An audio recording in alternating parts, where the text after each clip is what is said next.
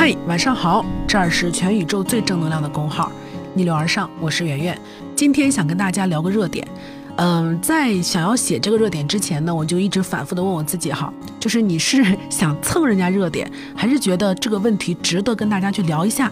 那肯定是觉得很值得聊一下，所以才有勇气去写这个文章。因为，呃，我发现写明星的这个热点有个很大的风险，就是他会有很多的支持者，而且大家之间本来是非观跟价值观就不一样，就会造成很多的争议。但今天这个呢，确实哈，这个明星在热搜上挂了太多天了，我从来没有见过能够在这么短的时间内拥有这么多热搜的明星，真的翟天临是第一个。从在直播当中爆出啊，他不知道知网这个事儿，上了热搜之后，他就没有下来过。今天说，然后他的查重率是百分之四十多，然后明天说啊什么谁谁谁疑似支持他，然后后天呢又拽出来他北影的一个导师，然后大后天呢又说他抄的是陈坤，今天呢他又道歉，总之天天都是他的热搜。为什么大家对于这件事儿特别敏感、特别愤怒呢？二零一二年是我大学毕业的那一年，然后当年我就决定去考研，因为是毕业之后再考研，哈，所以大家知道，就那时候学校已经没有办法让你住了，所以呢，我就找了一个朋友的朋友一起在北大的附近租房，然后为了节省时间，我们就想租一个离学校近一点的房子，然后最后就在东南门找了一个七十年代的筒子楼，又破又脏，而且还漏风。我们都特别穷，我朋友他爸爸在大四的时候意外生病去世了，我父母连我大学学费都出不起，是我哥供我读完的大学，所以考研本来呢就是我自己一意孤行要报名的，哈，当时我就拿着我哥的钱，一分钱都不敢多花，考上北大，是当时的我们，就我跟我朋友，我们走向光明的唯一指望，所以那时候我们俩特别勤奋。我就记得那时候刮风下雨下大雪，我们都不敢耽误去上自习。就你在房子里面，哪怕多躺十分钟，你都焦虑。我忘了当时是怎么着搜到了一个特别好看的小说，就是《知否》。那时候《知否》刚完结，然后我就不小心搜到了，我觉得哎，这小说写的挺好的。然后我又在考研，你知道，如果你在考研期间，然后你追了一个好剧或看了一个小说，你有多煎熬吗？我那时候没办法，我就一夜没睡，把那个小说刷完了。刷完了之后，我就把那个电脑。往自己住的地方一扔，我就一眼都不再看了。然后在我的自习室的桌子上，我还贴了一个纸条，那纸条写的是给我爸买一辆车。我当时想的特别好，我就想考上北大之后就可以成为一个特别优秀的律师，就算是个名校毕业生吧。然后我要好好的赚钱，然后给我爸买个车，这是支撑我当时好好学习的一个非常可笑的一个信念。我朋友他桌子上写的是阿扎，A Z A，到现在我都不知道什么意思，貌似啊是韩语加油的意思。在考研期间，我们俩是没有朋友的。我俩也不算是彼此的朋友，因为我们不聊那么多，我们也不好意思，也没有时间去跟其他的朋友去联系。复习到最难受的时候，就觉得连希望都没有。整个考研自习室的人都非常的低压，都在煎熬。我室友就觉得教室的压力太大了，就跑到走廊里面去做题。李永乐那一本数学教材，他做了不下五遍。最后呢，他一个本科数学几乎挂科的渣渣，就以一个满分的成绩考到了北大汇丰。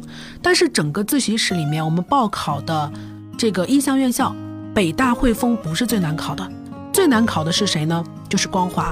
北大光华跟五道口经学院啊，这两个学校啊，这两个院校是我们所有的人的梦想之地。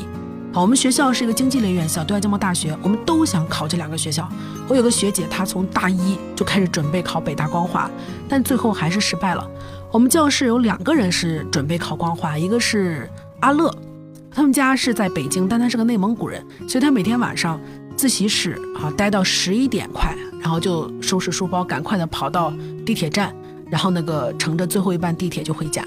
另外一个呢是靓仔，靓仔是那种默默努力型，就是看着不咋聪明，实际上很聪明。大家有什么数学问题都问他，我们一直觉得他一定能考上，但最后这两个人都没有考上，然后就服从调剂，调到一个莫名其妙的一个什么学院，就总之是跟光华失之交臂了。考上北大光华意味着你数学不满分，你至少要上一百四，你英语要是低于七十，基本上就没戏。我还忽略了一个人，对，还有一个人报考光华，就是二 B 耳机哥。耳机哥之所以有这个名字，是因为他每天都戴一个大红色的那个那个好像叫什么，我不太懂名牌，我也不懂耳机，但我知道这个耳机品牌叫 Beats，就 B E A T S，就他用这个耳机戴着就隔离干扰嘛，就怕别人骚扰他。啊，我们都很讨厌他，因为这个人每天都戴个大红的耳机在这个楼道里面晃。我们跟他有交集是有一天我到了教室，我发现耳机哥把我们教室一个女生的座位给抢了。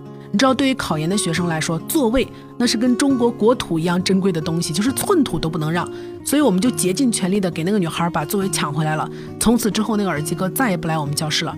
后来他在别的教室找到位置了，然后大家就一笑泯恩仇。然后靓仔就跟我们讲说，耳机哥也是报的北大光华，而且已经备考好几年，全部都失败了。瞬间我就觉得他很可怜的，在北大有这样一批怪咖，你说他们傻，真傻。他们就认准了要考这个学校，就一年一年的在三教备考，考完一年没考上再备考。他们住在北大附近的出租屋里面啊，一个床位五六百，一个十二平米的房子里面能塞七八个人，但他们好像什么都能忍。耳机哥最后也没考上，因为北大光华招生的人数实在是太少了。考研、考博、考大学，对于很多人来说都是改变命运的机会，是美好未来的全部指望。我们村有个小男孩，真的，圆圆姐来自河北一个村儿啊，那个村儿是一个平原地区的村儿，就是确实有人家特别特别穷。比如说我这个小弟弟，他比我小一届，但是比我大三岁。他小时候家里特别穷，他妈妈有点精神不正常，但是还是。能稍微帮家里干点活，后来呢就不小心把手伸到火炉里面，然后四个手指头都烧断了，彻底成为家庭负担。他爸智力也不太好，就说话老不赶趟儿，所以村里人就老嘲笑他。家里面唯一正常的是他姐姐，然后他姐姐因为要照顾他，二十五岁没嫁人，在农村真的是老姑娘。他姐从小呢就洗锅做饭啊，地里干活，就希望他能够上学嘛。后来初中之后，家里就彻底没钱了，他就外出打工了两年，又回来重考一次，年龄比全班同学都大。他考到了哪儿呢？考到了燕山大学啊，是个一本。我妈当时特别高兴啊，就跟我说，他终于熬到头了。像这样的例子是数不胜数的，真的，你往山区里面去，只有更苦的，没有最苦的。希望工程有一个著名的宣传照啊，上面有个女孩儿。不知道你们有没有印象，就是那个睁着大眼睛的那个黑白照片的女孩，她眼睛特别亮，好像在期盼什么。她说我要上学，最后她考上了安徽大学，貌似还是专科。所以你们知道博士的分量有多重吗？就北大光华到底意味着什么？它是多少人拼尽全力一辈子都摸不着的门槛，是很多家庭全力以赴的目标，是许多人盼望的那个苦尽甘来。就在这个时候。凛冬之下，雪花纷飞，仍然有很多考研生早早的就从家里面回来进教室苦读。农村还有很多家庭为了孩子能上学，早早的就进城打工。在某一个远方，一定曾经有很多姑娘跟曾经的我一样，把北大视为唯一的理想。他们枕戈待旦，殚精竭虑，他们没有鲜花，也没有掌声，只有无穷的压力和孤独。那与此同时，翟天临在干什么？拍了十三部戏，然后接了二十四个代言，上了十七个综艺，利用自己的光环跟作弊拿下了北大光华的博士后。百分之四十多的查重率是怎么通过的？连知网都不知道的艺人，难道论文是代笔吗？具体什么详情我们不知道。翟天临作为一个演员是什么样的人，我们也不评价。一个翟天临也没有让人那么愤怒的，没有什么好不可饶恕的。但这背后意味着什么呢？意味着。有成千上万、千千万万次的教育上的作弊跟学历的交易，这个是让人难以忍耐的。